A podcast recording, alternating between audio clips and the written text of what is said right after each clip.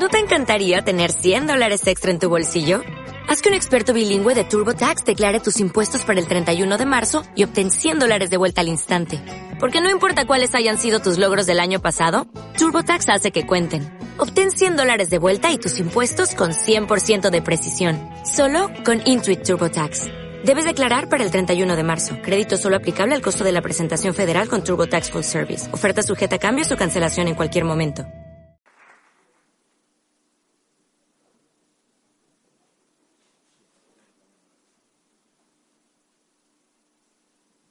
Buenos días a todos. Eh, um, por un lado, a uno se le queda un cuerpo un poco raro, ¿no? Después de escuchar algo tan potente. Eh, um, viene de una persona como es Bill McGibbon, muchos aquí le conoceréis. Eh, um, él efectivamente fue una de las primeras personas que escribió un libro sobre cambio climático cuando llegan los primeros avisos de los científicos diciendo esto está cambiando y es y se debe por la actividad humana.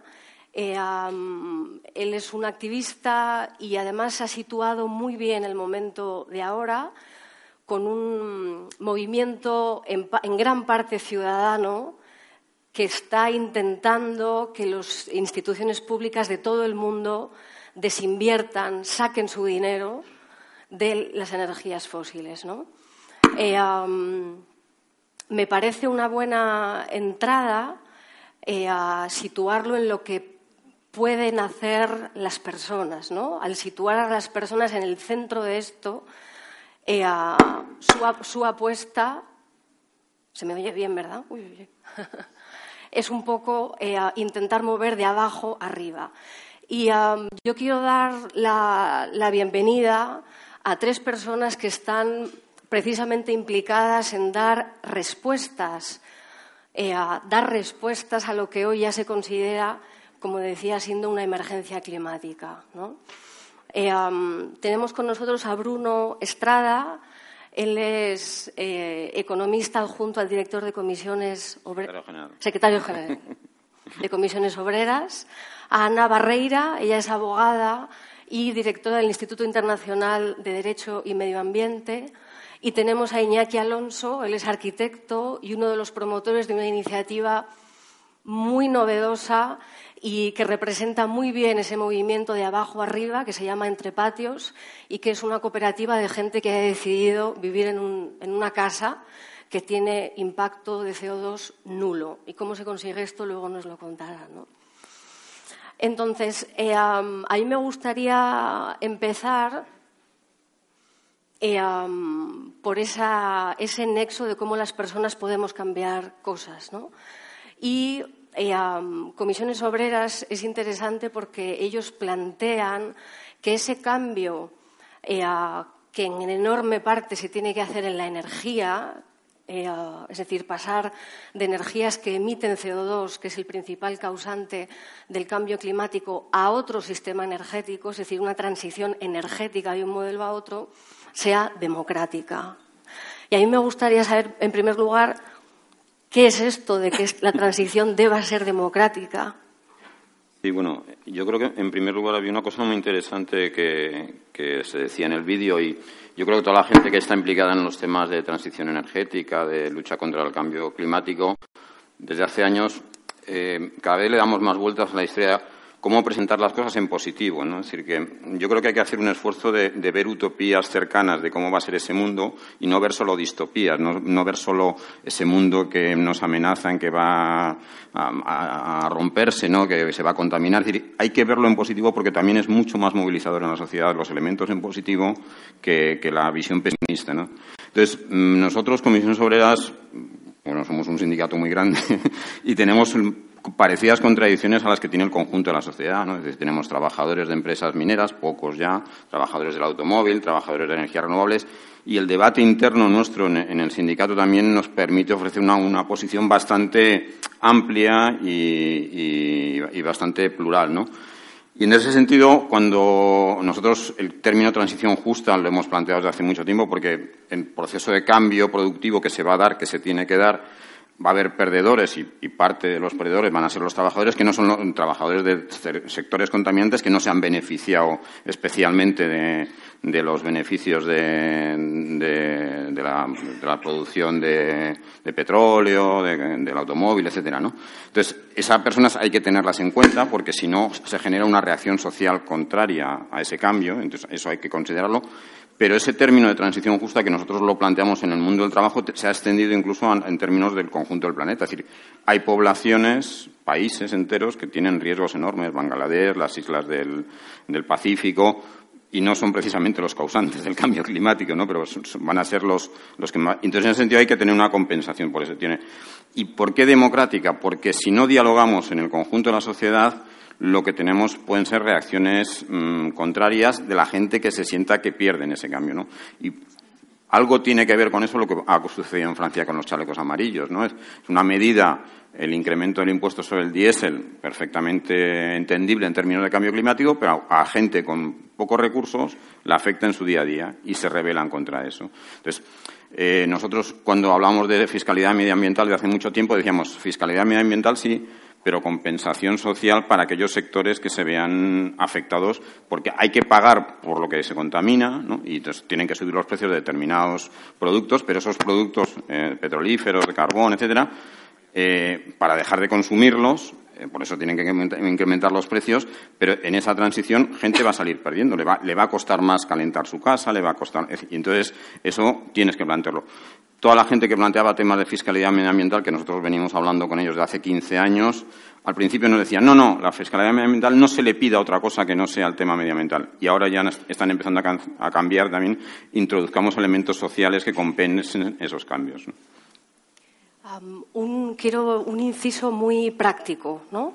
Eh, primero, las personas que, vayáis teniendo preguntas, os van a ir pasando unas, unas, tarjetas para apuntar vuestras preguntas y luego al final de la conversación daremos paso a que las personas puedan plantearlas.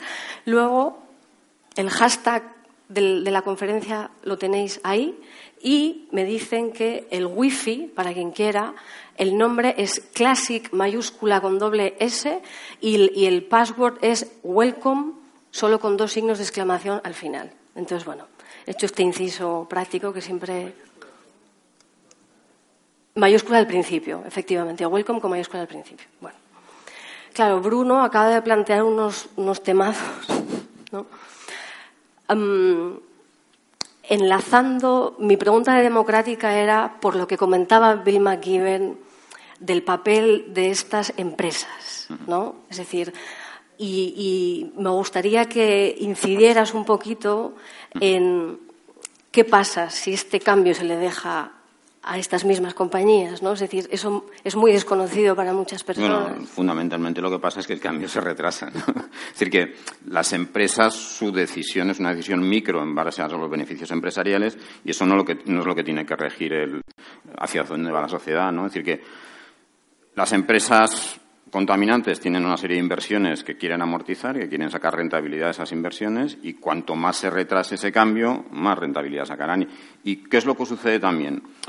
Que tenemos un, grado muy elevado de incertidumbres sobre cuáles van a ser las tecnologías del futuro medioambientalmente sostenibles. Se están trabajando en muchos espacios y, claro, las empresas también no saben muy bien dónde operar y por eso es necesario que el Estado que los ciudadanos, pero en, su conjunto el Estado, marque faros de inversión a las empresas, ¿no? Que digamos, bueno, pues la tecnología del coche eléctrico queremos que vaya por aquí. Eh, porque si no también se produce un retraso en las inversiones empresariales hasta la hora de decir. Y tiene que ser democrático porque hay países que lo están haciendo de forma más bien de despotismo ilustrado, que es el caso de China. ¿no? China ha decidido, por ejemplo, que en la conurbación de Pekín van a implantar un sistema de, movilidad eléctrica y son capaces, claro, porque no hay un régimen democrático, de coordinar todas las administraciones locales, eh, no sé cómo se llaman ahí, autonómicas, bueno, y estatales, para tener todo un sistema de transporte eléctrico con fotolineras, etcétera. Claro, aquí en España mm, no, no hemos sido capaces de articular eso lo que te dicen los fabricantes de automóvil que están haciendo una transición hacia el coche eléctrico es que ellos no se, no se lo terminan de creer porque no creen que el consumidor vaya a tener la facilidad para enchufar el coche y recargarlo con la misma facilidad que tiene la gasolina. ¿Eso qué significa? Impulso por parte del Estado para que eso exista. las últimas medidas que tomó el Partido Popular en los últimos gobiernos sobre el tema de, del impulso del coche eléctrico decía que eso debía quedar solo a la iniciativa privada. Claro, ahí se, produce una contradicción que si tú, si desde el Estado no estás dando señales muy claras hacia dónde va esa, esa transición, ese cambio productivo, las empresas se retraen. Bien. en esa parte de democratización de este proceso, eh, me parece interesante el papel legal. ¿no? Es decir, es muy desconocido eh, que hay organismos que están peleando por cosas en apariencia tan sencillas como que se cumpla la ley.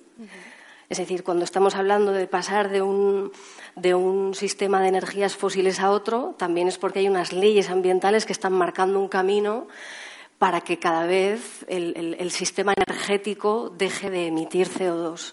Me gustaría saber, Ana, cuál es ese papel del, litigio para favorecer este cambio.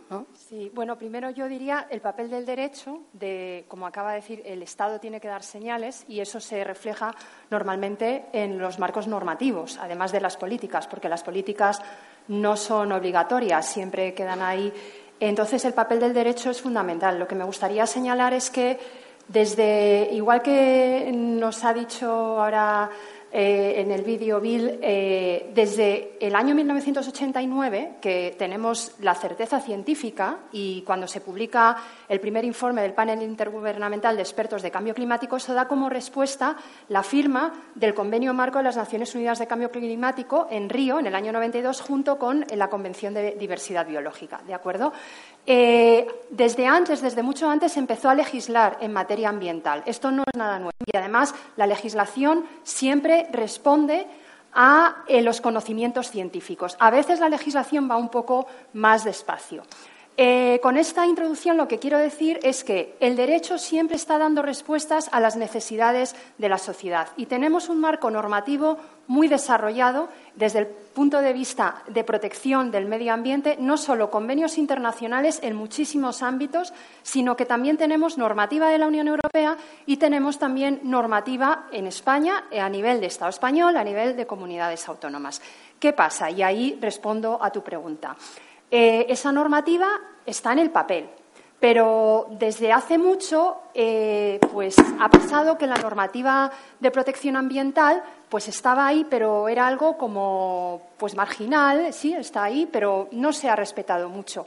Y por eso yo siempre digo, si hubiéramos aplicado correctamente los convenios internacionales que tenemos, las directivas que tenemos y todas las normas que tenemos, posiblemente la situación ambiental en estos momentos sería algo mejor. No, no soy científica, me gusta leer los informes científicos, pero realmente la legislación que tenemos no se ha estado respetando.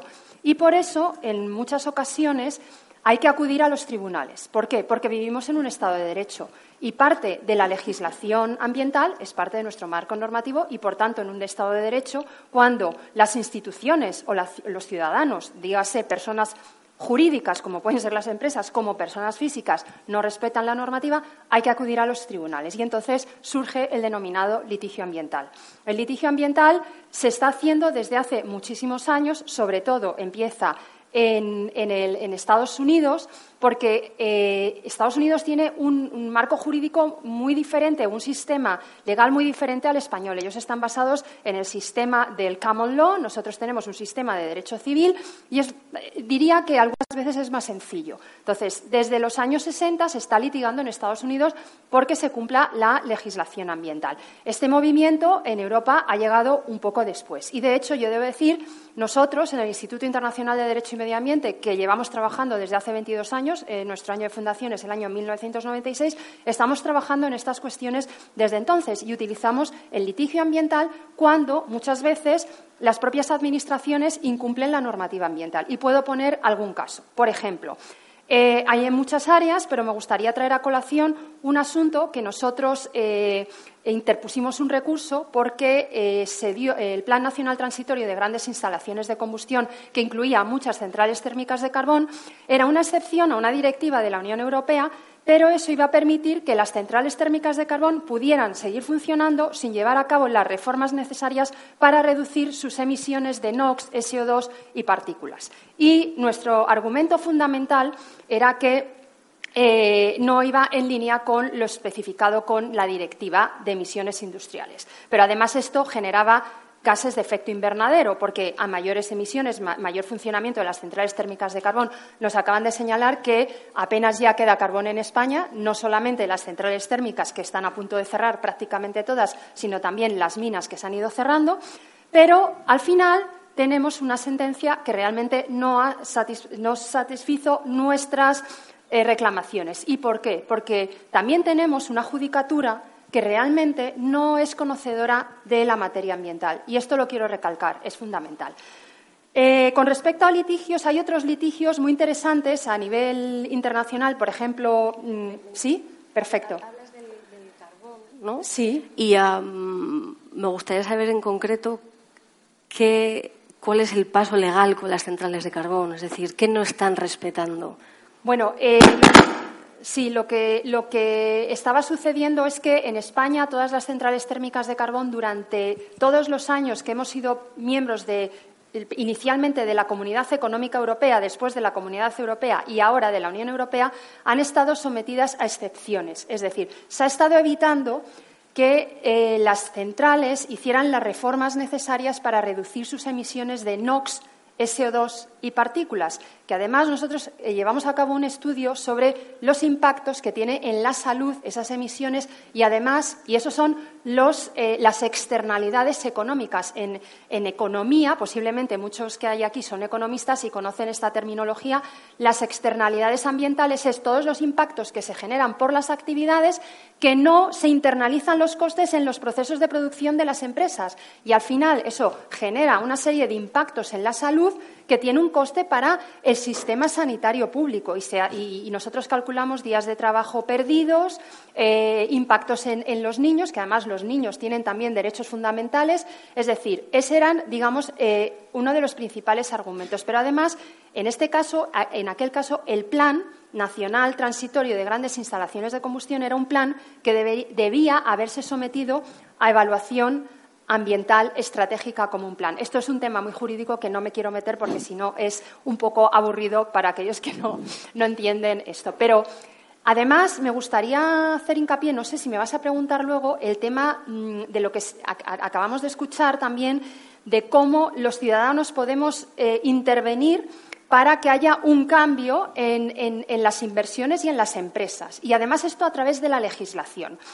Eh, por ejemplo, estoy de acuerdo con lo que se acaba de decir, que las empresas hasta ahora no han tenido incentivos y lo que quieren es retornos económicos. Pero claro, no se han dado cuenta, y esto además está muy claro, incluso desde, yo recuerdo, yo estuve trabajando para el proceso preparatorio de la Cumbre Mundial de Desarrollo Sostenible en Johannesburgo en el año 2002, que se hacía un seguimiento de Agenda 21 que se había adoptado en Río. Y hay un capítulo que va dedicado a los recursos naturales base de nuestro desarrollo económico. Es decir, no puede haber ningún tipo de desarrollo si nosotros no tenemos un entorno adecuado y si nuestro sistema climático no funciona correctamente. Entonces, ¿qué sucede? Que eh, hoy en día las empresas ya empiezan a ser conscientes de esto. Y no solamente las empresas, gracias al Acuerdo de París, que tiene unas eh, unas disposiciones concretas sobre el tema de las, inversiones en combustibles fósiles, está empezando a haber un movimiento ciudadano de desinversión. Pero no solamente un movimiento ciudadano. Como acabamos de ver, y nos acaban de decir, el Estado tiene que intervenir. La Unión Europea está trabajando, hace unos años elaboró un plan de finanzas sostenibles y está elaborando, entre muchos eh, eh, eh, documentos jurídicos que deben de cumplirse porque es un reglamento de obligado cumplimiento, es un marco para el establecimiento de condiciones para las inversiones sostenibles. ¿Qué quiere decir esto? Que las empresas que mm, muchas empresas para operar necesitan, bueno, casi todas necesitan tener inversores. Los inversores están dándose cuenta que corren un riesgo si invierten en aquellas compañías que emiten CO2. Se llaman, van a tener lo que se llama, en terminología financiera, activos varados, es decir, que no va a tener ningún valor en el futuro.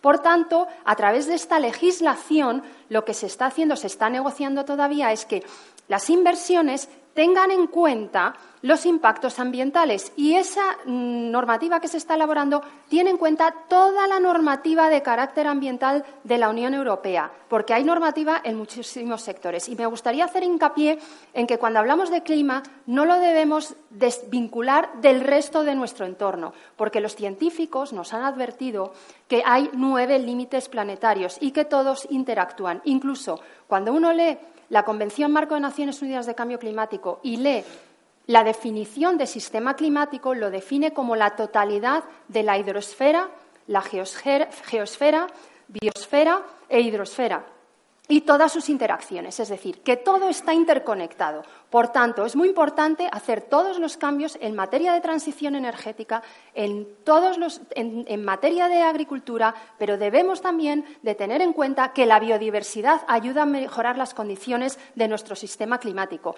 El ciclo hidrológico que tenemos normas también ayuda a mejorar todo nuestro sistema climático. Por tanto, no nos restringamos exclusivamente, y con esto quiero hacer un llamamiento y acabo, a que cuando hablamos de clima, estamos hablando solo de movilidad, de cambios en los patrones de, consumo de combustibles fósiles, sino que va muchísimo más allá.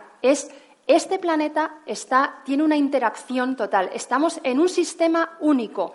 Es la casa común y el sistema planetario es un sistema único que compartimos todos los países. Hay un gran reto desde el punto de vista del derecho internacional, que es la soberanía de los Estados, porque, como acabo de decir, cómo está definido el sistema climático, ahí nadie tiene soberanía sobre esos recursos y todas las acciones que llevamos a cabo en nuestros países, dentro de, de la circunscripción de nuestra soberanía, tienen impactos en ese sistema climático. Y el derecho juega un papel fundamental.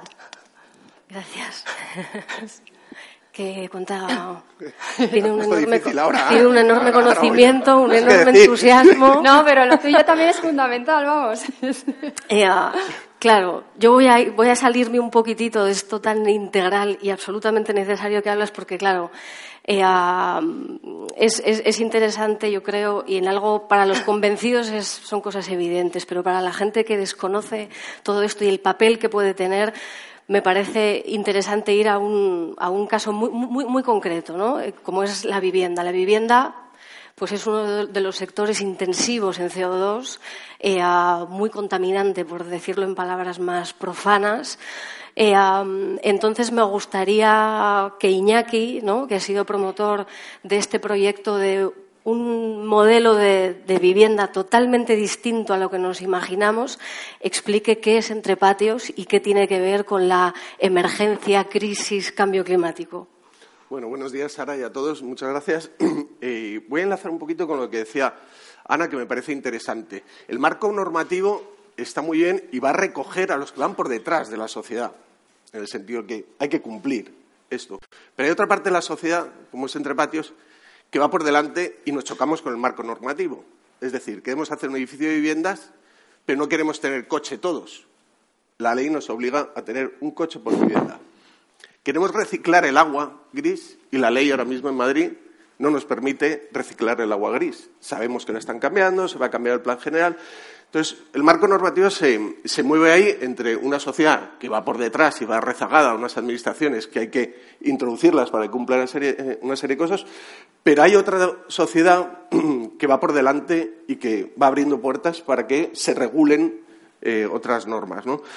Y este es el caso de Entrepatios o la gente que ha lanzado Entrepatios. Es un grupo de personas muy concienciadas en, en lo medioambiental que hace mucho tiempo decidimos trabajar un modelo de vivienda diferente en Madrid y no nos estamos inventando nada. ¿no? Estamos eh, recogiendo pues, iniciativas como en Dinamarca, del modelo Andel, donde el 10% de las viviendas en Dinamarca funciona de esta manera, eh, o las cooperativas de Uruguay, o los modelos de cohousing de Alemania, de, de, un montón de sitios de Europa, y que aquí había alguna iniciativa, hubo una iniciativa en Torremocha de Travensol muy interesante, que bueno, tienen una carga medioambiental muy grande, luego tienen una carga social también muy importante en torno a que el edificio es propiedad de todos y cada una de las partes tiene derecho de uso de una vivienda, por lo tanto no se puede especular con esa vivienda. Y responde a dos necesidades. Una, estructurar los proyectos desde medidas coherentes y eficientes en torno a temas de cambio climático y una visión un poquito más amplia de la sostenibilidad. Es decir, este edificio es un edificio CO2 nulo, el gasto va producido por energías renovables. ¿Dónde está la carga medioambiental entonces? En el proceso de construcción del edificio. Si ahí está todo el peso medioambiental, hay que cambiar la manera de construir. Y tenemos que pasar de construir edificios a fabricar edificios. Tenemos que pasar de la hormigonera a la, atornilladora. Eh, sistemas constructivos que se puedan montar y que se puedan desmontar en un futuro y puedan entrar en lo que llamamos economía circular. Ahí hemos construido el edificio todo con madera, con un sistema constructivo, se llama CLT, de madera. Y con bueno, pues sistemas mm, muy eficientes, aislamientos de textiles reciclados. Y todo el proceso de construcción del edificio calculamos la huella de carbono de lo que cuesta construir un edificio. Nos salen 1.200 toneladas construir el edificio. Y con esas 1.200 toneladas, el objetivo, si nos queda dinero a final de obra y no nos lo hemos gastado todo, el objetivo es compensar esa huella de carbono. Por lo tanto, tendríamos un edificio que calcula su huella de carbono, que la compensa, que minimiza el uso de energía, la energía que usa es 100% renovable y por lo tanto no tiene emisiones de CO2. Y ahí me voy un poco a lo que decía Bruno y nos peleamos con el ayuntamiento en su momento. ¿Por qué tenemos que pagar el mismo ICIO o el mismo IBI un edificio de viviendas que no está introduciendo ni un solo gas porque no tiene nada de combustión en su uso? ¿Por qué tenemos que, em, pagar lo mismo con lo que decías tú de, la implicación en la seguridad social que tiene todas las emisiones de CO2 en un contexto como Madrid, que tenemos un aire con mucha pero bueno, la Administración y la, norma en este caso eh, va un poco por detrás. Luego, a última hora, el Ayuntamiento sacó mm, una reducción de IBI del 50% por tener energías eh, renovables. El IBI, el Ayuntamiento de las localidades eh, locales lo pueden regular tres años, ¿no? porque es una ley estatal. Entonces, realmente la, ciudadanía puede hacer muchas cosas si se, junta, eh, construye la inquietud y puede realmente llegar a desarrollar otro modelo de vivienda, ¿no? que es el caso de Entrepatios. Y ahora estamos con un proyecto para hacer diez edificios más en Madrid. También enlazo, creo que lo comentaba Bruno, con la parte de inversión de impacto. O sea, si no tenemos inversores o el sector financiero que se crea y que se apunte eh, a desarrollar estos modelos mm, es difícil que el caso entre patios es muy paradigmático porque se han juntado 17 familias con una pequeña capacidad financiera, poner 40, 50 mil euros para comprar el suelo, el resto financiarlo con banca ética y desarrollar el edificio.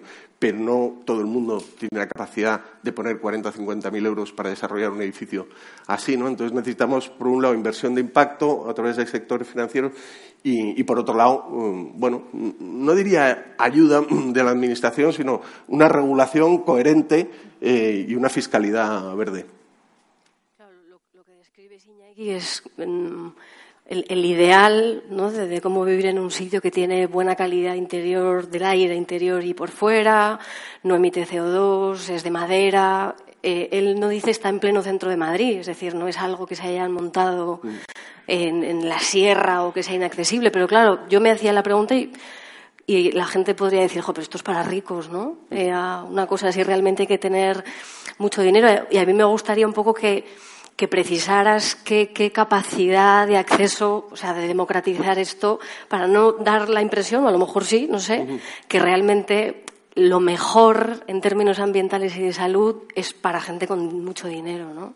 Eh, sí, me gusta que me hagas esa pregunta.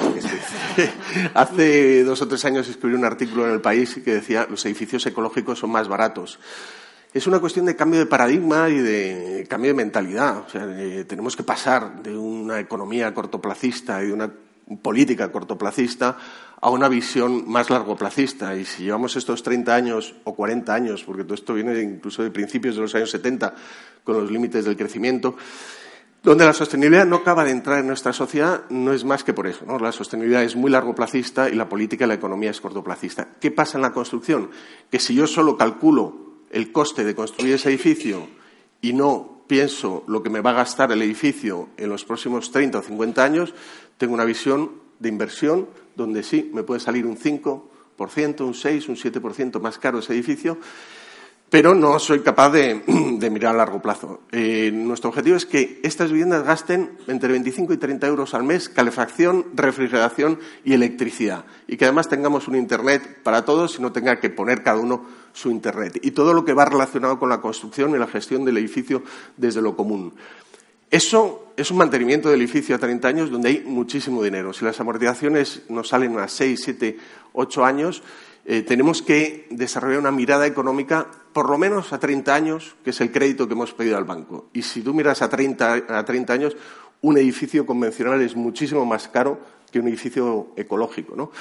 Antes he hablado de la dimensión medioambiental, pero también me gustaría hablar de la dimensión, mm, podríamos llamarla resiliente, que tiene mucho que ver con, con cómo habéis montado el programa. Es que ya no es solo las cosas que tengamos que hacer para mitigar el cambio climático, edificios CO2 nulo, que bueno, algo haremos y mejoraremos o no iremos a un desastre igual tan, tan, tan grande. Pero sí que tenemos que ser conscientes que no vamos a evitar eh, el cambio climático. ¿no? Vamos a tener, estamos teniendo y vamos a tener eh, muchos disturbios climáticos donde hay una gran incertidumbre hacia dónde vamos a ir.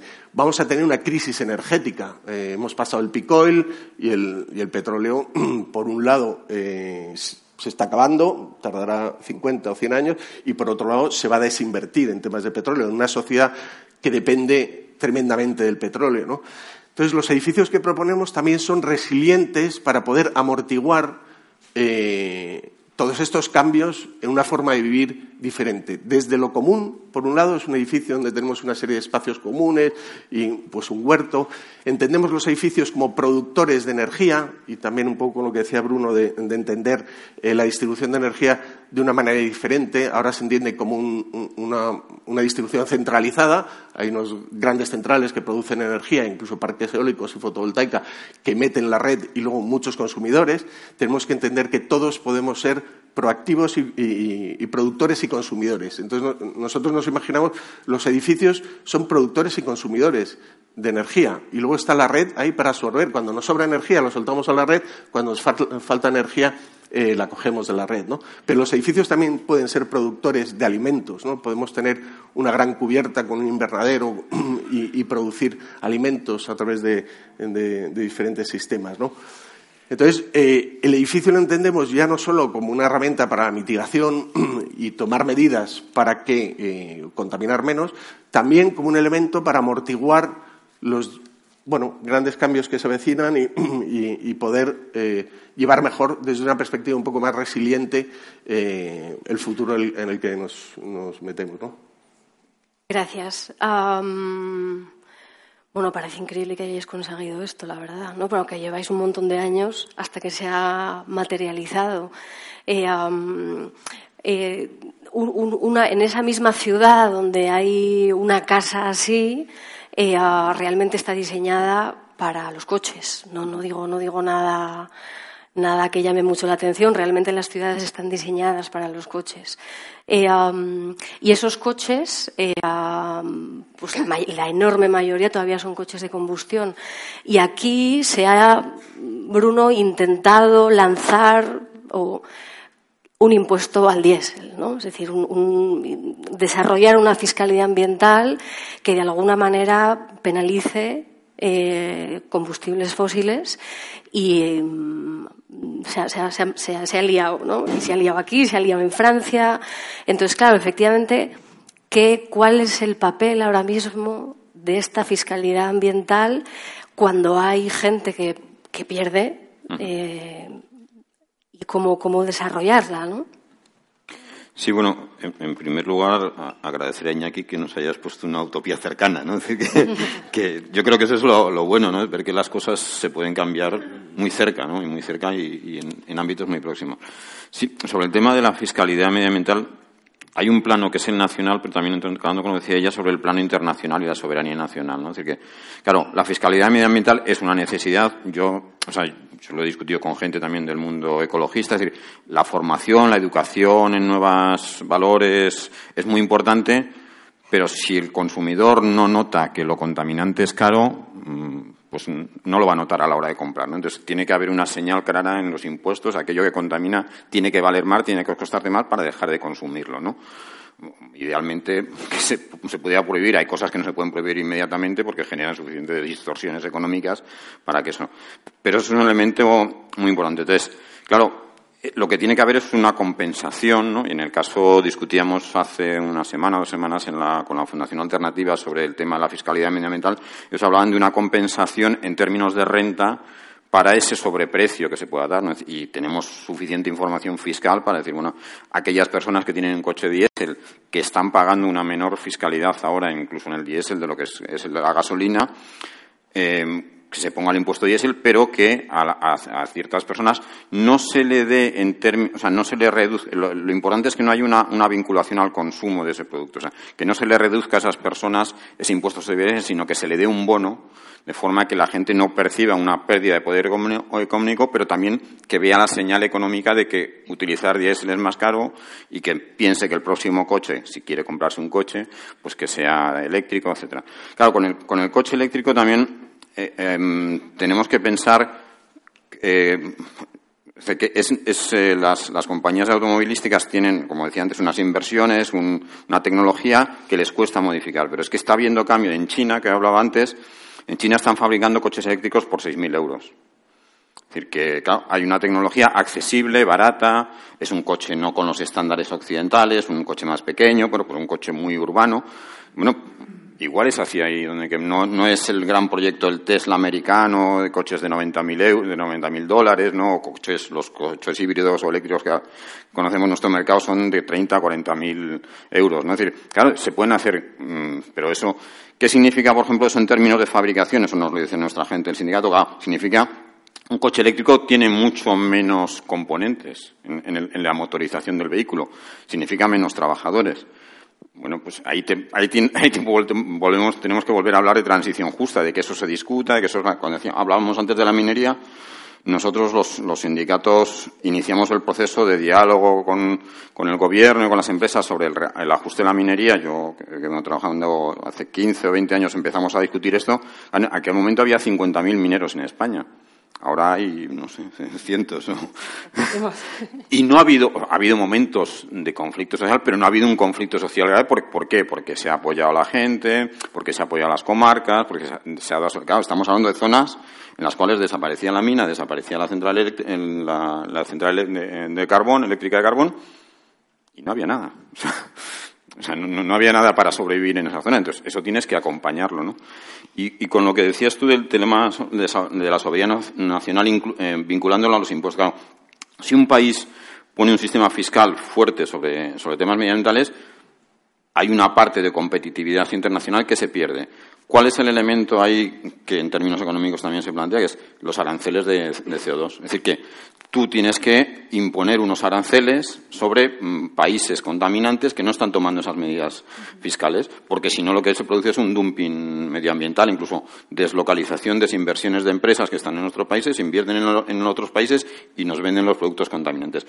Toda esta discusión sobre los aranceles de carbono que la OMC, la Organización Mundial del Comercio, se ha planteado desde el año 2010, incluso antes, está ahí, pero es que además, yo siempre lo, digo, hay un caso exitoso que funcionó, que fue el protocolo de Montreal sobre, sobre la capa de ozono. ¿no? Es decir, que la humanidad decidió que la capa, que la capa de ozono tenía, había un riesgo evidente de, de que se abriera el agujero y entonces que había que evitar la producción de fluorocarbonados.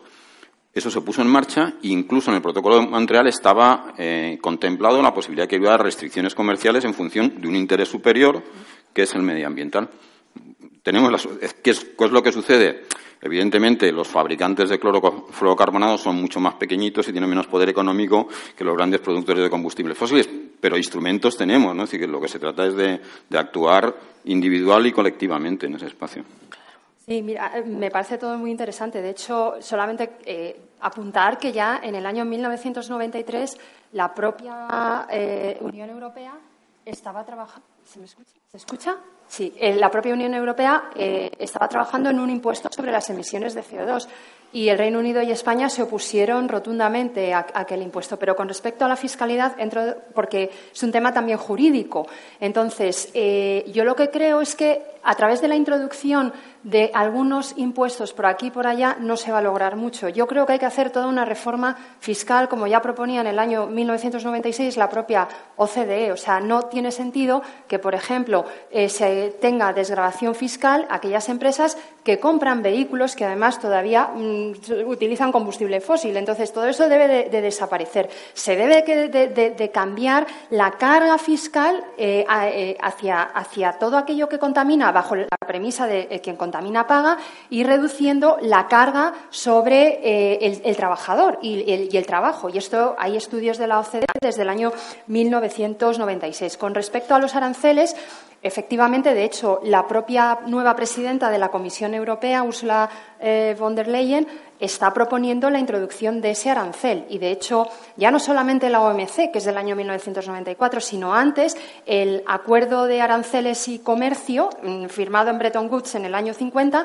tenía un artículo, que era el artículo 20, que permitía el establecimiento de barreras y aranceles para aquellos productos y servicios que, pudieran tener un impacto sobre el medio ambiente. Lo que pasa es que esto ha llevado a muchísimo, mucho litigio. De hecho, el primer caso en materia de comercio y medio ambiente que tuvo lugar fue un, caso entre eh, Estados Unidos eh, demandó a, México por eh, la utilización de un tipo de redes que iba contraria a la, ley de protección eh, de los mamíferos marinos del Reino Unido, porque utilizaban unas redes que no eran las que estaban dentro de, la ley. Y se debatió mucho el tema también de la aplicación del derecho ambiental de forma extraterritorial. Y con la OMC se creó un mecanismo de, resolución de conflictos y ha habido muchísimos conflictos en materia de litigiosidad eh, de Estado por la interposición de aranceles. Pero yo creo, como tú bien dices, que las cosas están cambiando y que esto va a ser algo que se va a ir introduciendo, porque si no, pues no, no, no se va a reflejar por lo que apuntaba Bruno, por el tema de la competitividad. De hecho, por ejemplo, una de las cosas que nos llama a nosotros mucho la atención desde el Instituto es que en los últimos meses, un poco más atrás, estábamos importando energía de Marruecos producida con carbón, cuando en el sistema energético español se ha estado expulsando el carbón. Nosotros hemos trabajado mucho para impulsar la reforma energética que considerábamos que lo primero había que eliminar la producción de energía en España con carbón. Ahora que lo estamos a punto de lograr y que ya eh, eh, ha bajado muchísimo la producción en España, empezamos a importar con, energía producida en Marruecos con carbón. Esto no tiene ningún sentido. Por tanto, es, fundamental introducir estos tipos de aranceles. Y con respecto al tema de la transición justa, esto es un tema que también nos parece fundamental eh, y creo también que tenemos que ser conscientes que mm, se nos avecinan grandes cambios, porque mm, no solamente tiene que ver con el mundo de la producción de combustibles fósiles, sino tenemos la, inteligencia artificial que va a sustituir a muchos trabajadores, mm, independientemente si pertenecen al sector de los combustibles fósiles o no. De hecho, es que ya hay eh, la inteligencia artificial puede hacer contratos, es decir, el papel de los abogados va a desaparecer. Como ustedes saben también, es que la inteligencia artificial eh, va a poder, eh, se va a poder operar a distancia. Los médicos, el papel, el rol de todos del trabajo está viendo, se va a ver, está, en un proceso de evolución, que además, como decía eh, Gumersindo al, inicio, el tema del cambio a mí me, parece eh, espectacular o muy interesante porque además es que el ser humano está en constante cambio. O sea, es que lo decía Heráclito, nunca te bañarás en el mismo agua. Y es que nosotros queremos que todo sea permanente y que permanezca y, nos dan miedo los cambios, pero tenemos que ser conscientes de que cada día es diferente y que estamos, la sociedad está todo el día cambiando y, y, tenemos que admitirlo. Y por eso también es necesario, como tú decías, lo de los edificios es muy interesante y el cambio climático es la adaptación. O sea, ya hay cambio climático, ya hay efectos y esos edificios que estáis haciendo vosotros tienen, eh, se, están adaptando a la, situación y tenemos también que convivir con ello, como el título de, este, de este, evento, tenemos que convivir y tenemos que adaptarnos a, la situación actual, aparte de mitigar. Recojo esto del, cambio y, claro, a veces en, en, los medios de comunicación uno se pregunta por qué muchas veces la información sobre cambio climático, cuando se da, no termina de calar, ¿no? Y en parte, claro, es que obliga de alguna manera a que quien lo lee se haga muchas preguntas y la fundamental es hasta dónde yo quiero renunciar a lo que es mi realidad ahora y que ha sido así durante muchísimo tiempo. ¿no? Entonces, hay una resistencia al cambio eh, en general, pero en este tema muchísimo más potente. La cuestión es que, efectivamente, a mí me gustaría saber, ya que lo enlaza con, la iniciativa de Iñaki, eh, hasta qué punto tú ves que la gente está dispuesta a, meterse en un cambio eh, tan, potente como es vivir en una casa en la que hay que hacer un, gran esfuerzo, ¿no? Eh, bueno, voy a enlazar un poco con lo que comentabais antes y esta resistencia al cambio eh, es obvia, es salir de nuestra zona de confort como personas y nos cuesta salir de la zona de confort. lo que comentaba Bruno del protocolo de Montreal, que es del año 84, creo, los países se pusieron de acuerdo con el tema de la ozono en dos o tres años se llegó a un acuerdo mundial donde todos los países, es la única vez que ha pasado, se pusieron de acuerdo a generar un protocolo y eh, reducir el tema del, de la capa de ozono. Lo del cambio climático nos ha costado 21 cumbres de cambio climático durante 21 años. Llegaron a un acuerdo de París en el 2015 para eh, tomar medidas con esto. ¿no? ¿Qué hay detrás? Bueno, pues hay una industria de los combustibles fósiles con una presión tremenda que ha hecho inviable que todos nos, podamos poner de acuerdo en una serie de cosas. Entonces, yo creo que aquí hay dos cosas. Eh, las medidas que se toman top-down, legislación, empresas que vienen de arriba abajo y que muchas veces eh, no calan porque la sociedad no entiende, y otras medidas que vienen de abajo arriba que la sociedad va, solicitando, ¿no? Eh, bottom-up. En el caso de Entrepatios, eh, bueno, pues bastante curioso. Hay 400 personas interesadas en vivir, en, ha salido una lista de, personas en vivir bajo este modelo. ¿no? Se ha iniciado otra promoción en Vallecas y hay otras dos promociones organizándose para buscar un suelo y, construir otra, otra comunidad de este tipo. Entonces, ahí si lo vemos en la calle, hay, hay mucha inquietud y la gente está preguntando cosas hay que darles eh, bueno, pues accesibilidad al modelo, ¿no? Y ahora mismo, pues desde el punto de vista de financiación, desde el punto de vista de la compra del suelo, es bastante complejo, ¿no? Pero inquietud yo creo que ahora mismo en la sociedad hay. Aún así deberíamos hacer mucha más formación para que no sean unos pocos, porque al final 400, 500 en un contexto como Madrid es muy poquito. Y a mí me gustaba mucho el concepto que desarrolló en su momento, en el 2015, Rob, Hopkins, que es el de las ciudades en transición, ¿no? Él, bajo el contexto del peak oil, vamos a tener un problema energético, y el contexto del cambio climático, bueno, desarrolló un concepto de transición hacia ciudades descarbonizadas. Y la transición la entendía desde la ciudadanía. tenemos que juntarnos, tenemos que reunirnos, tenemos que pensar medidas. Cuando tú te dedicas a, pensar y a, ver la problemática y a desarrollar eh, bueno, estructuras de pensamiento para tomar medidas, no pasa lo que pasa con los chalecos amarillos. ¿no?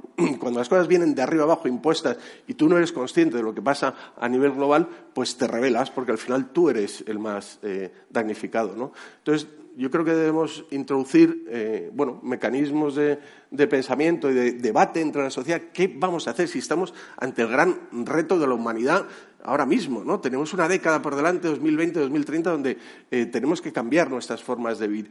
Y si lo hacemos de arriba abajo simplemente porque van a venir los políticos y nos van a decir, ahora las cosas son así, antes nos decían que eran así, ahora no va a acabar de funcionar. ¿no? Entonces yo creo que hay que mm, generar eh, mecanismos para que bueno, pues nos pongamos a pensar como sociedad civil y como ciudadanía, que es lo que están haciendo los jóvenes a través del Friday for, Future, preguntarnos cómo podemos hacer para vivir de otra manera y qué mecanismos. Y además es que tenemos la tecnología, el pensamiento para solucionar muchísimas cosas para producir energía, para depurar agua, sistemas biológicos de depuración, de producción de materiales. En España estamos construyendo con madera, tenemos que traer la madera de Europa, de, Europa del Este y Austria, porque no tenemos industria, pero tenemos bosques y podemos hacer una gestión forestal en España tremenda y producir eh, madera para construir todo lo que estamos construyendo. La madera es un material renovable que se corta y se planta y el cemento es el causante del 8% de las emisiones de CO2 en el mundo. Entonces, eh, cuando os decía de pasar de la hormigonera a la atornilladora, es pasar del cemento a la madera, ¿no? y a la madera como eh, eh, material renovable que podemos plantar todo lo que queramos, que absorbe CO2 y que lo montamos, lo atornillamos, lo desmontamos, lo utilizamos para otra cosa. Entonces yo creo que estamos en una oportunidad única, que tenemos un montón de conocimiento y tenemos que juntarnos para debatir cómo hacerlo en la industria del automóvil, en la industria de la, de, la construcción, de la comida, del turismo y todos los sectores. Y, se están transformando, de hecho, todos los sectores. Lo que pasa es que son porcentajes muy pequeñitos, todavía estamos con un sentido de urgencia muy grande. Qué interesante, ¿no? Esa paradoja entre el sentido de urgencia muy grande y, por otro lado, lo lento que, se avanza, ¿no? Pero luego, más adelante, se van a ir abordando esas cuestiones. A mí me gustaría eh, recoger esta transición justa, ¿no? En la que insiste Bruno eh, y que realmente es un concepto aún muy teórico en desarrollo, pero por ir a una cosa concreta, ¿no? Y me llama la atención eh, por esto que tú decías, si se lo dejamos a las empresas, lógicamente tienen que amortizar inversiones y esto va a ir muchísimo más despacio. Pero también, si se lo dejamos a las empresas, ¿qué pasa con esos trabajadores que se quedan detrás en el proceso? ¿no? Y eh, es muy reciente la decisión de Endesa, ¿no? De, acelerar precipitadamente el cierre de sus centrales de carbón, a las que de todas maneras había ya decidido que invertía un montón de dinero para adaptarlas a una legislación ambiental europea más exigente, pero como hay un precio de la tonelada de CO2 que se dispara, eh, entre otras razones por esto el carbón baja, deciden que por cuestiones de negocio aceleran un, cierre y efectivamente en sitios como la central de Aspontes, ¿no? una de las más contaminantes que hay en España, los trabajadores dicen, bueno, pero ¿y aquí qué, pasa? ¿no? Entonces ya se empieza a ver de alguna manera esta necesidad ¿no? de, esta, de, qué pasa con todo ese sector productivo, que esta gente que se va a quedar atrás, ¿cómo planteáis vosotros que se haga este proceso? Sí, pues quería comentar una, cosa que habías comentado, un pequeño matiz con el tema de la fiscalidad medioambiental. Digo, también para situarlo en, nuestro país, es decir, que la fiscalidad medioambiental viene de los países nórdicos inicialmente, con sistemas fiscales mucho más progresivos que los nuestros, en los cuales estamos hablando de presión fiscal del 50% del PIB. Claro, y entonces ahí se produce una sustitución de fiscalidad verde por fiscalidad sobre trabajo. En España, con una presión fiscal del 37-38%, Mm, yo no estoy tanto a favor de que se sustituya, sino que la fiscalidad medioambiental tiene que venir a añadir y sobre todo no podemos olvidar que lo que se está desfiscalizando en los últimos años, no solo en España, sino en todo el mundo, es la fiscalidad sobre el capital, ¿no? que es lo que está dando lugar a los procesos especulativos, al fraude fiscal, evasión fiscal. Decir, que que también lo situemos en, nuestro país en el cual muchas cosas no se pueden hacer en España porque tenemos unos niveles de gasto público diez puntos por debajo de los países nórdicos, ¿no? Pero vamos, que era... cuando lo que me decías tú me permite introducir un, elemento frente al conflicto ser humano o biosfera también no podemos olvidar que es nuestro conflicto en el que trabajamos los sindicatos, que es el conflicto capital-trabajo. ¿no? Y en ese sentido, cuando hablamos de democratización, también hay que pensar que se pueden democratizar se pueden. Igual no se pueden. se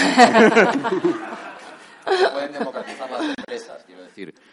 Que el modelo de gestión empresarial, que es un poco lo que, lo que mm, surge aquí, es, es un modelo de gestión cortoplacista, buscando el beneficio inmediato, no buscando muchas veces ni, la sostenibilidad a largo, plazo, de la empresa.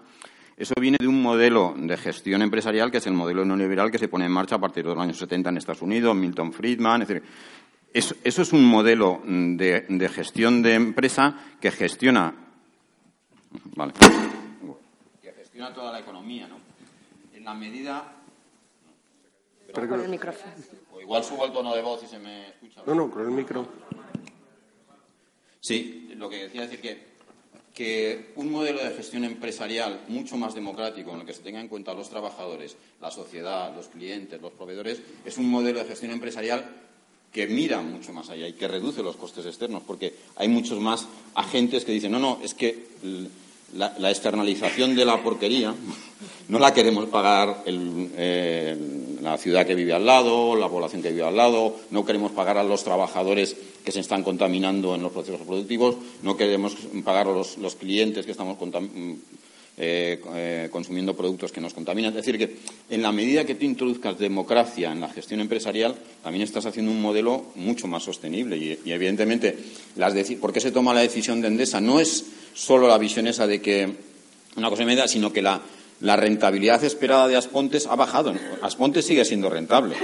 Lo que pasa es que bajo los índices de rentabilidad que, operan en el Consejo de Administración de Endesa ha bajado, no lo sé, digo, dos, tres puntos. no, pues entonces esto lo cerramos porque no, nos da los ratios de rentabilidad que esperamos. Claro, bueno, eh, no, digo el caso en, el caso de Aspontes, pero en general el modelo de gestión empresarial tiene que tener otros, otros elementos que no sea la pura rentabilidad cortoplacista. Y esto no es una cosa que digamos solo los, los sindicatos. Hace un mes mm, salió una noticia, una parte de dos, dos eh, portadas de Financial Times y tal, diciendo bueno, que, este modelo de capitalismo no lleva a ningún lado, pero salió una noticia muy interesante del Business Roundtable, que es una, una especie de reunión de 181 grandes altos ejecutivos de empresas eh, norteamericanas, pero de las más grandes, diciendo que el modelo de gestión empresarial basado en la revalorización de las acciones, esta visión neoliberal de final, que no llevaba a ningún lado y lo firmaron diciendo que eso había que tener en cuenta a los trabajadores, había que tener en cuenta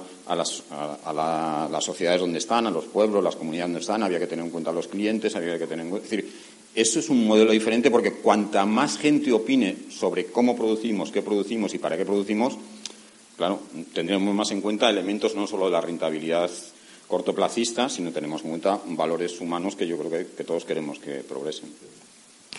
Me gustaría. Hablabas antes, Ana, ¿no? de cómo es eh, distinto el modelo jurídico en Estados Unidos y en Europa, ¿no? Y cómo allí, efectivamente, el cambio climático es una lucha de hace muchísimos años potente y con un tejido social grande.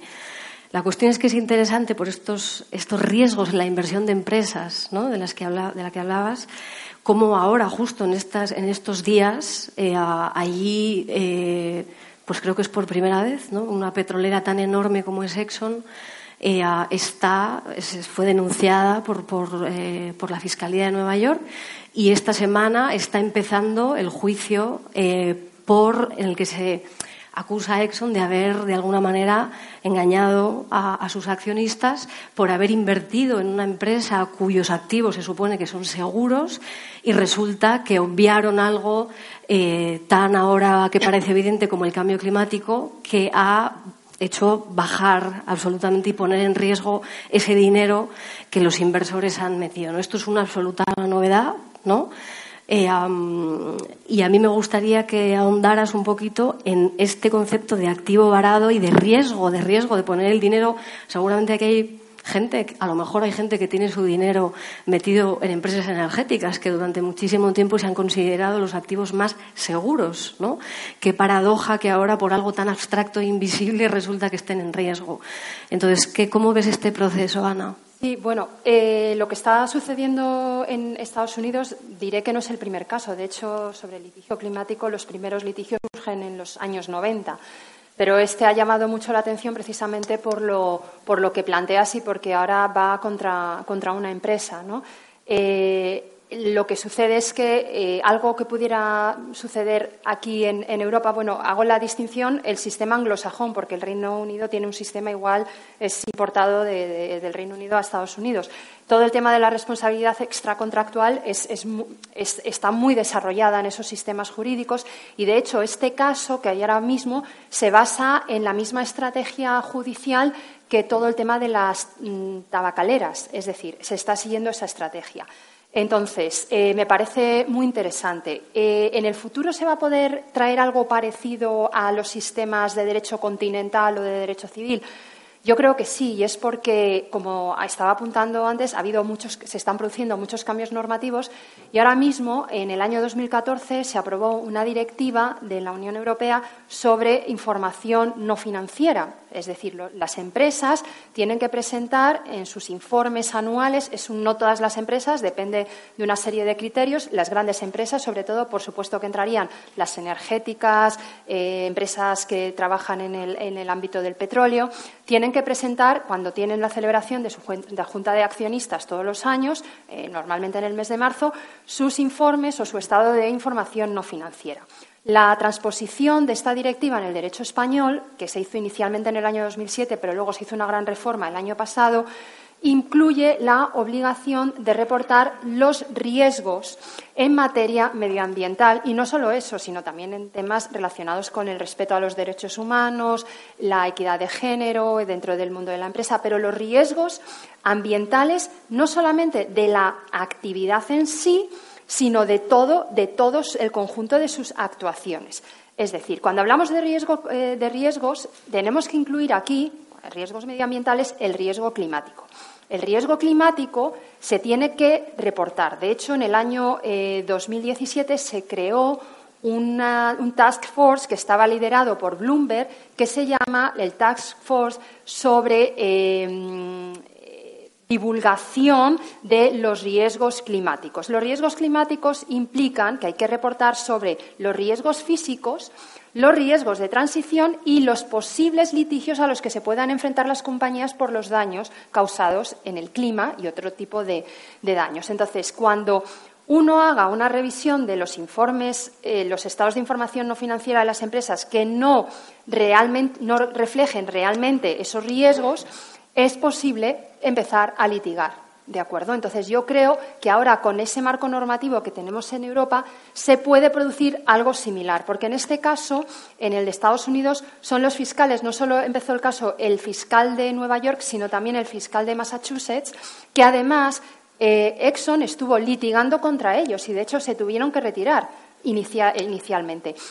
Y además, no solamente hay este tipo de casos de litigio ambiental, sino también hay otros casos de litigios que van contra los gobiernos. De hecho, posiblemente ustedes conozcan un caso muy paradigmático que hubo en Holanda en el año 2015, que es el caso Urgenda, en el que eh, la sociedad civil, una organización de la sociedad civil, eh, demandó al gobierno holandés porque las medidas que estaba adoptando no eran suficientes para lograr la reducción de emisiones que tenía, eh, se había propuesto Holanda. Y ese caso fue ganado, además que fue apelado por el gobierno holandés y al final mm, en el Tribunal de Apelación decidió que el gobierno holandés tenía que tomar medidas mucho más ambiciosas. Este es otro caso. E incluso en Irlanda ha habido otro caso. El tribunal irlandés no lo ha aceptado. Son casos que se conocen como casos de mitigación. También hay casos eh, que se hace la adaptación. Por eso yo creo, estoy de acuerdo que a veces el derecho va un poco por detrás. Pero también en los últimos 30 años la sociedad civil ha impulsado mucho los cambios normativos. De hecho, me gustaría hacer énfasis como ha permeado eh, todo el movimiento ambiental en muchísimas otras cosas de la sociedad. Por ejemplo, en, Ríos, eh, en, la Declaración de Río hay un principio, que es el principio 10, que habla de la necesidad de que haya información pública en temas ambientales, que el público pueda acceder a la información ambiental, que haya participación pública en los procesos de toma de decisiones y también el acceso a la justicia cuando mm, eh, o no se respetan las leyes o cuando no se ha dado la información o no ha habido procesos participativos. Y gracias a todo este movimiento, que además en su día Kofi Annan denominó como eh, un convenio de la democracia ambiental, porque en el año 1998 se firmó el convenio de Arhus que mm, recoge estos tres pilares, ha habido grandes cambios de hecho, antes, en el mundo del derecho, a, nivel internacional, ¿quién participaba en los procesos de toma de decisiones? Los diplomáticos que representaban a sus países. Ahora, desde los años 80, de hecho, pues precisamente cuando eh, se firma el convenio de Viena sobre la capa de ozono y el protocolo de Montreal para combatir eh, y regular el comercio de los CFCs, eh, había muchísimos participantes de la sociedad civil y hoy en día vas a una COP y está lleno, hay más representación de la sociedad civil, posiblemente más que mm, de los diplomáticos. Con esto quiero decir que también en el mundo del derecho hay eh, muchísimos cambios que se han producido eh, no top-down, sino down-up porque yo creo que todo esto se ha estado viendo, la sociedad civil ha intervenido y ha impulsado. Y, de hecho, también hoy es posible, que antes no era posible en la Unión Europea, que haya iniciativas legislativas ciudadanas. Nuestra Constitución del año 98, perdón, 78 la, la recoge. Pero en la Unión Europea antes no era posible y, de hecho, se han presentado iniciativas ciudadanas muy interesantes, como, por ejemplo, el regular el ecocidio, ¿no?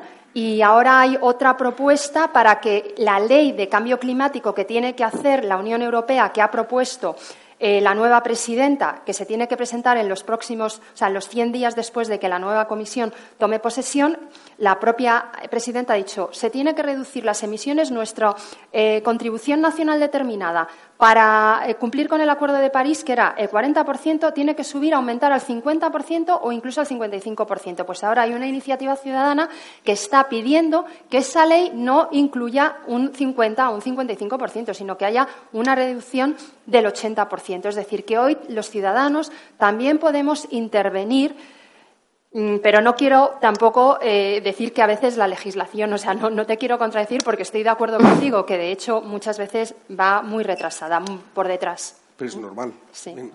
sí. no sé, yo me voy con un montón de preguntas, pero para otra ocasión. a mí me gustaría eh, leer parte de, de, preguntas para dar un espacio a la gente que estáis aquí, que tenéis inquietudes. Eh, han dejado una serie de, preguntas para vosotros. Yo me voy a concentrar en las que están dirigidas a cada uno, que me parece interesante. Ya que estábamos con, con Ana, alguien te pregunta, ¿crees que las demandas contra gobiernos por inacción climática, algunas de ellas impulsadas por niños, o empresas muy contaminantes tienen visos de prosperar. Yo, cuando he leído esto, he pensado en el caso de Holanda, ¿no? que denuncian al gobierno, el gobierno dice que bueno, recurre, luego vuelven y ahí están, liados. Claro, yo, creo que depende mucho de, la jurisdicción donde se presente, donde se planteen las, las demandas. Yo Desafortunadamente, bueno, quizá ahora porque hay mayor concienciación en nuestro país, pero eh, el nivel de conocimiento de nuestra judicatura, como decía previamente, en los temas ambientales, pues no sé si serían muy pro y, mm, eh, a, tomar una decisión así como rompedora, ¿no? Entonces hay eh, otras jurisdicciones, otros países donde sí que es posible. De hecho, eh, quería apuntar que eh, esos casos que se basan en las demandas de niños están basados en un caso del año 1994 que tuvo lugar en Filipinas, que es el caso Minor Sopousa, que es un abogado filipino que en nombre de sus hijos representaba a sus hijos, él se llama Antonio Pousa y el caso se llama Minor Sopousa, Menores Sopousa, demandó eh, los niños demandaban a, Filipinas por su plan de deforestación que tenía en el país y, porque los daños que iba a tener eh, cuando esos niños fueran más mayores. Y se basa todo en el principio de desarrollo sostenible, que incluye entre sus premisas la justicia no solamente intrageneracional, pero también intergeneracional. Y basado en eso, eh, ese caso se ganó en el año 1994. Entonces, yo creo que sí que hay visos y hay casos que se están ganando. Entonces, depende de la jurisdicción, diría. aquí hay una dirigida a Bruno. Eh, dice eh, muy directamente, convocará a comisiones obreras en 2020 una huelga general eso, que lo por la lucha, a, mi secretario general. por la lucha contra el calentamiento global. Bueno, eh, o sea, yo creo que el compromiso de Comisiones Obreras con los temas climáticos es, incuestionable, con sus más y sus menos. Yo, o sea, me ha, me, ha, me ha, costado mis peleas en el sindicato. De hecho, con altos dirigentes empresariales, eh, sindicales hace 15 o 20 años me decían, yo no creo en el cambio climático. Bueno, poco a poco les hemos ido convenciendo. Eh, una cosa con el tema de las huelgas. Las huelgas son laborales. y está habiendo una generalización en, las actividades sociales sobre, y yo creo que un poco con, cuidado de banalización del concepto de huelga, ¿no? Porque una cosa es un paro ciudadano y una cosa es una huelga laboral. Porque en una huelga laboral dejamos de trabajar y tenemos un coste en el término que no nos pagan los salarios. Un paro ciudadano es otra cosa. y entonces eso hay que medirlo. Hay que medirlo porque no tiene las mismas repercusiones. No es lo mismo hoy dejar de ir a comprar pan, pero lo voy a comprar mañana, que hoy dejar de recibir mi salario porque no lo voy a recibir mañana. Entonces, diferenciamos. Yo creo que un paro ciudadano es una cosa que, que, es fácil apoyar y en el sentido no hay ningún problema. Claro, una huelga laboral significa una concienciación de todos y cada uno de los trabajadores que ese día dejan de ganar su salario por una causa. Bueno, eso exige una conciencia social que no solo compete al sindicato, que es más allá del sindicato. Hay que revisar entonces que Bill McGibbon hablaba de las huelgas del clima de los jóvenes. Hay que revisar entonces ese concepto. Yo creo que hay que tener un poco de cuidado. A veces se utiliza de forma un poco banal el concepto de huelga cuando ha sido un logro del movimiento obrero, un elemento que además es el elemento cuando no te admiten un proceso de negociación, cuando no te admiten que seas un, partner en la discusión de las condiciones de trabajo, de los salarios, la huelga es el último recurso que tenemos los trabajadores, que tenemos los sindicatos, pero no lo banalicemos. Bueno, en 2020 entonces ya veremos lo que pasa. Los ciudadanos, sí, seguro. Ah, aquí hay una pregunta para Iñaki. Eh, te plantean el coste de construcción comparativo, entiendo que comparativo con una vivienda convencional, eh, y mencionan las mejoras en edificios normales. O sea, ¿qué cuáles son? Mm.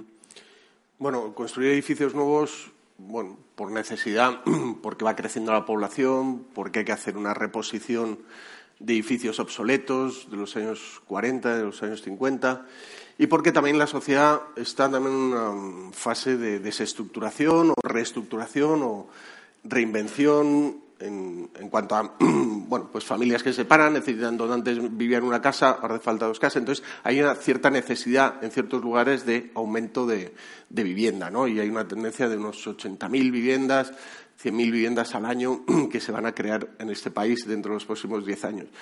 Eh, obviamente no necesitamos las 600.000 de, de, la época del, del boom inmobiliario.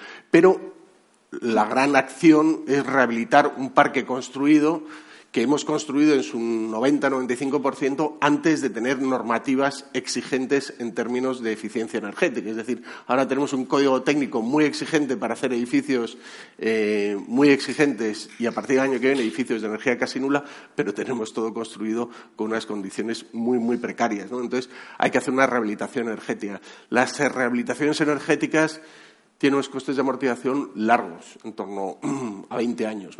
Hay una parte activa que es cambiar una caldera eh, de gasóleo o de carbón. Todavía hay calderas de carbón en Madrid que están prohibidas, pero todavía sigue existiendo. Cambiar la, caldera igual lo amortizas en cuatro o cinco años. Hacer un abrigo a todo el edificio, que es una envolvente energética nueva con aislamiento, ventanas, eh, las amortizaciones estamos a 20 años. Entonces hace falta productos de, ayuda financiera y, de apoyo para, poder desarrollar estos, proyectos. La diferencia de costes puede estar en torno a un, a un 5%. Nosotros estamos construyendo este edificio a 850 euros metro cuadrado.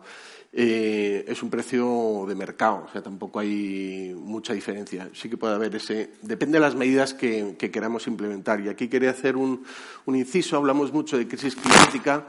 Yo digo que el CO2 es el rey en la selva de los impactos, pero no podemos perder una perspectiva de complejidad en torno a la sostenibilidad.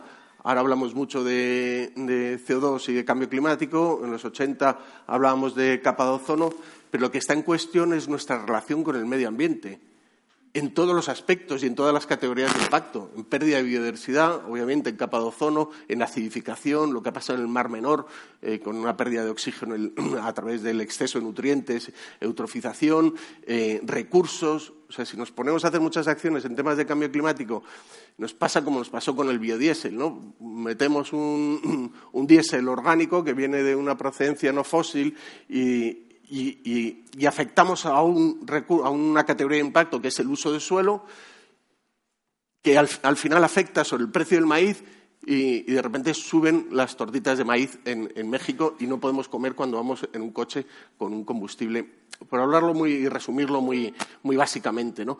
Pero si no cambiamos, eh, o por lo menos tenemos una visión compleja de la sostenibilidad, que luego la podremos traducir en CO2 equivalente a todos los gases que afectan al cambio climático y podemos hacer un poquito más sencilla la, traducción y bueno, pues al final estamos contabilizando en toneladas de CO2, ¿no?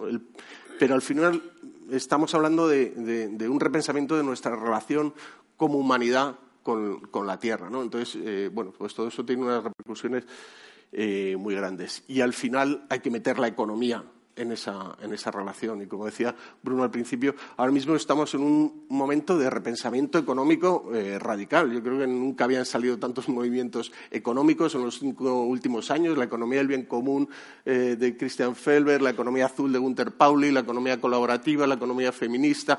Bueno, tenemos ahí encima de la mesa como ocho, diez, doce movimientos económicos que lo único que viene a reflejar es que eh, tal y como mirábamos la economía antes desde la maximización del beneficio, nos está llevando a una ruptura en nuestra relación con el medio ambiente y a una ruptura entre nuestra relación entre las personas. Entonces, bueno, pues ahí tenemos que inventarnos otro sector, ¿no? Y el sector de las empresas que comentaba, pues es que al final tenemos un sistema muy perverso. Aquí o eres empresa con ánimo de lucro y vas a forrarte, que es el primer sector, o eres el tercer sector que es empresa sin ánimo de lucro y es una fundación, una asociación y haces acción eh, social o acción medioambiental, o eres el segundo sector, que es la administración. Lo que está ahora construyéndose también, porque es necesario que el tejido empresarial cambie, es entender la economía desde otro lugar y construir lo que se llama un cuarto sector donde estén encima de la mesa bueno, pues los beneficios sociales, los beneficios ambientales, los beneficios económicos o una relación entre, bueno, pues eh, lo que llamamos triple balance, eh, sanas y, bueno, construir otro modelo económico que todas esas economías que hemos inventado eh, hablan de eso, de cómo metemos indicadores sociales, indicadores medioambientales en nuestros eh, sistemas de producción, ¿no? Bueno, me he ido a generalizarlo sobre una pregunta muy concreta sobre economía, sale un poco más caro, pero hay que meterlo en, esto, en este contexto, ¿no? en un contexto de intentar ver la economía desde, otros lugares y, obviamente, reconstruir el parque, el parque de viviendas que tenemos obsoleto. Nosotros desde el mundo sindical lo llamamos capital colectivo. Sí, está el capital social, capital natural, capital económico y cómo tienen que funcionar todos. Bueno, hay muchos nombres, ¿no? Estamos eh, eh, reinventándonos significantes para un significado que es, eh, bueno, pues el cambio realmente cultural que tenemos que hacer. Vuelvo a Ana para una cuestión y luego hay una que me parece muy interesante para que la planteéis cada uno desde vuestros enfoques, aspectos. Para Ana, dice alguien, eh, de vez en cuando nos sorprenden sentencias positivas cuando las infraestructuras o el daño ya está hecho. ¿Cómo debería cambiar la legislación para poder aplicar el principio de precaución? Sí, pues estoy de acuerdo. Un caso paradigmático es el de la M501 aquí en Madrid, ¿no? Eh, lo que pasa es que tenemos medidas, por ejemplo, el, sistema judicial español pues nos, eh, nos facilita eh, la interposición de, medidas cautelares y hasta hace muy recientemente en los temas ambientales no se otorgaban por parte de la, de la judicatura. un caso muy importante que debo de recordar en el que sí que se ha otorgado una medida cautelar precisamente y que todos conocemos es en el asunto de, de Madrid Central. Es decir, ahí eh, se, solicitó que eh, la medida que había aprobado el Ayuntamiento de Madrid, pues que no, se pusiera en práctica o se paralizara hasta que hubiera una sentencia. En otros casos esto no ha sucedido. Eh, con el tema de, la judicatura es que es lo mismo. Necesitamos que haya mayor formación de la judicatura en estos temas para que, para que entiendan, porque realmente me hago cargo que la legislación ambiental es, bastante técnica. hay que los anexos normalmente son de carácter muy técnico, pero los, abogados los tenemos que entender, porque si no, y ese es el, ese es el problema. Entonces, yo creo que, que, eh, empieza a haber cambios y que quizá es posible que, eh, más que principio de precaución, eh, porque el principio de precaución habla sobre la certeza científica, aunque ya cada día tenemos más certeza científica y, eh, la cuestión de actuar, aunque no existe una certeza científica, aquí yo creo ya que este principio está sobrepasado, que ya tenemos muchísima certeza científica en la mesa, por eso yo hablaría del principio de prevención, de prevenir el daño. Y en eso, pues. La judicatura debe ser muchísimo más dinámica y, dar soluciones más rápidas en algunos casos. Claro, eh, nosotros que, la, gente que lo incumpla vaya a la cárcel. Claro, pero nosotros tenemos en nuestro ordenamiento jurídico el Código Penal que desde el año 95 tiene una figura que antes se llamaba el delito ecológico, el 345 bis, luego se hizo modificaciones. Lo que pasa es que apenas se está, se está aplicando, que es lo que volvemos a decir lo mismo, que eh, uno de los problemas con el derecho es que tenemos un marco jurídico muy desarrollado desde hace muchos años, pero tarda mucho en, en aplicarse y en respetarse. Pero yo creo que incluso con el tema de los riesgos climáticos, como está el riesgo de litigio, la litigiosidad, y esto en las cuentas de las empresas tiene que estar reflejado. ¿Cuánto me puede costar este posible litigio? O ya está en marcha, ¿cuánto va a costar esto? Entonces, yo creo que eso. Pero, pero, porque a veces también, o sea, si es la administración pública, termina pagando el ciudadano a través de. Si es la empresa, termina pagando pero si es el responsable de la empresa, el responsable de la administración, el que finalmente va a la cárcel, el siguiente se lo pensará mucho. Claro, no, y además debemos de recordar que en el ordenamiento jurídico español, por una directiva de la Unión Europea, antes las empresas no podían delinquir. Ahora las empresas también pueden delinquir, porque antes eran eh, los representantes empresariales los que iban en la cárcel, pero ahora también se pueden imponer medidas contra las propias empresas. Quiero decir que hay todos estos cambios normativos yo creo que van a ayudar mucho a que, pero espero que sean pronto una realidad, porque si no siempre estamos hablando que hay muchos cambios, muchos cambios, pero que se, se tienen que aplicar y se tiene que respetar porque, como dije al inicio, vivimos en un Estado de Derecho y parte del Estado de Derecho es toda la normativa ambiental que además va en nuestro beneficio. O sea, no es a mí me gustaría terminar con una cuestión común para los tres, porque me parece un, final interesante. ¿no? Dice, ¿cómo podemos ampliar el consenso eh, emergencia climática, transición ecológica, como ocurre en Alemania y otros países, en temas como energía o, movilidad?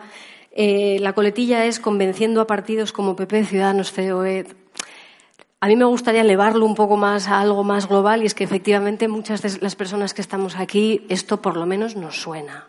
¿no? Vamos a dejarlo. Pero hay muchas personas fuera de aquí que no, o sea, no. Cuando hablas con especialistas en medio ambiente y cambio climático, un montón de cuestiones relacionadas con esto, siempre dicen, jo, está muy bien, pero nos lo contamos siempre a los mismos.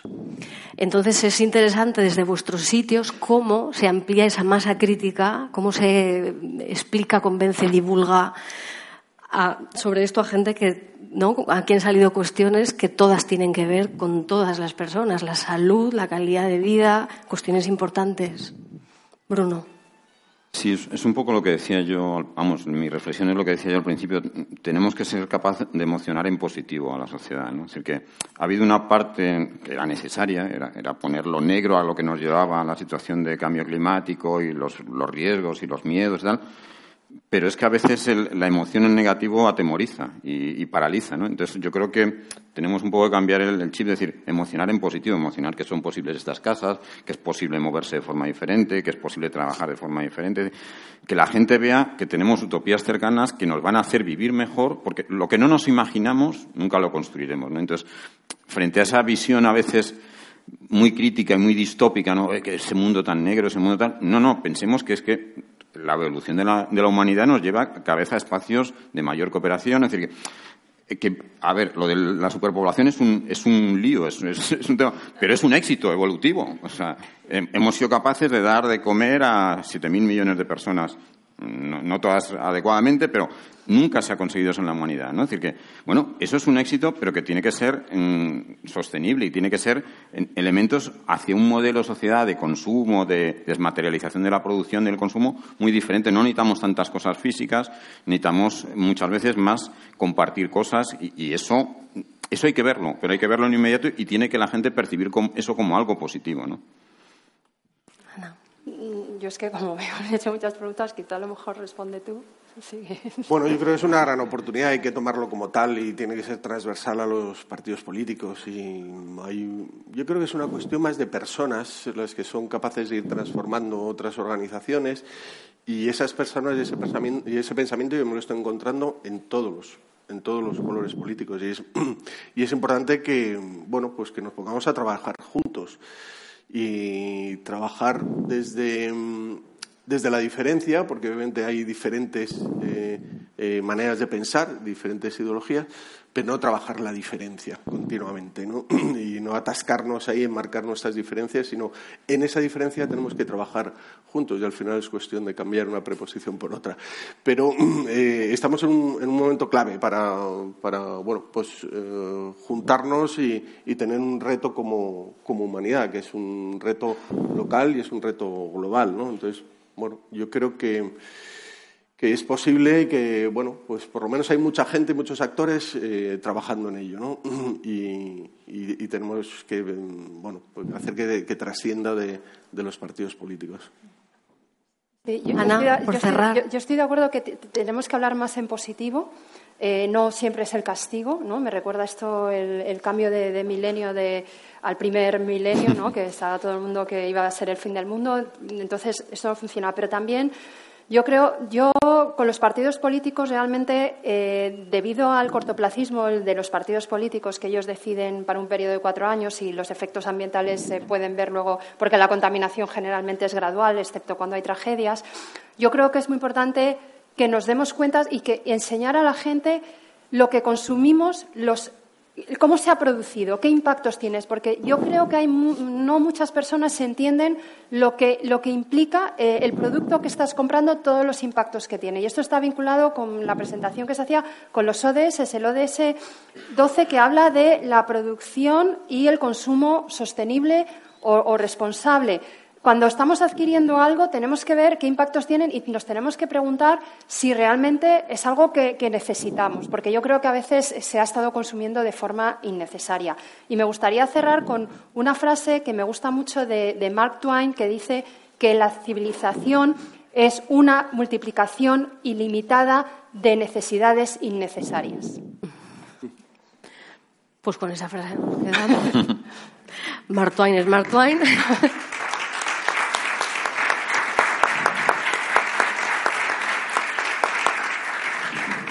bueno, yo estoy muy agradecida a los tres. Me parece súper interesante lo que aquí se ha planteado. Así que gracias por, participar. Espero que os hayáis llegado, llevado una pregunta nueva, que esto siempre es interesante. Y bueno, ahora vamos a dar paso a un ratito corto, 15 minutos, para tomar un café, reponer fuerzas y luego seguir pensando. Muchas gracias.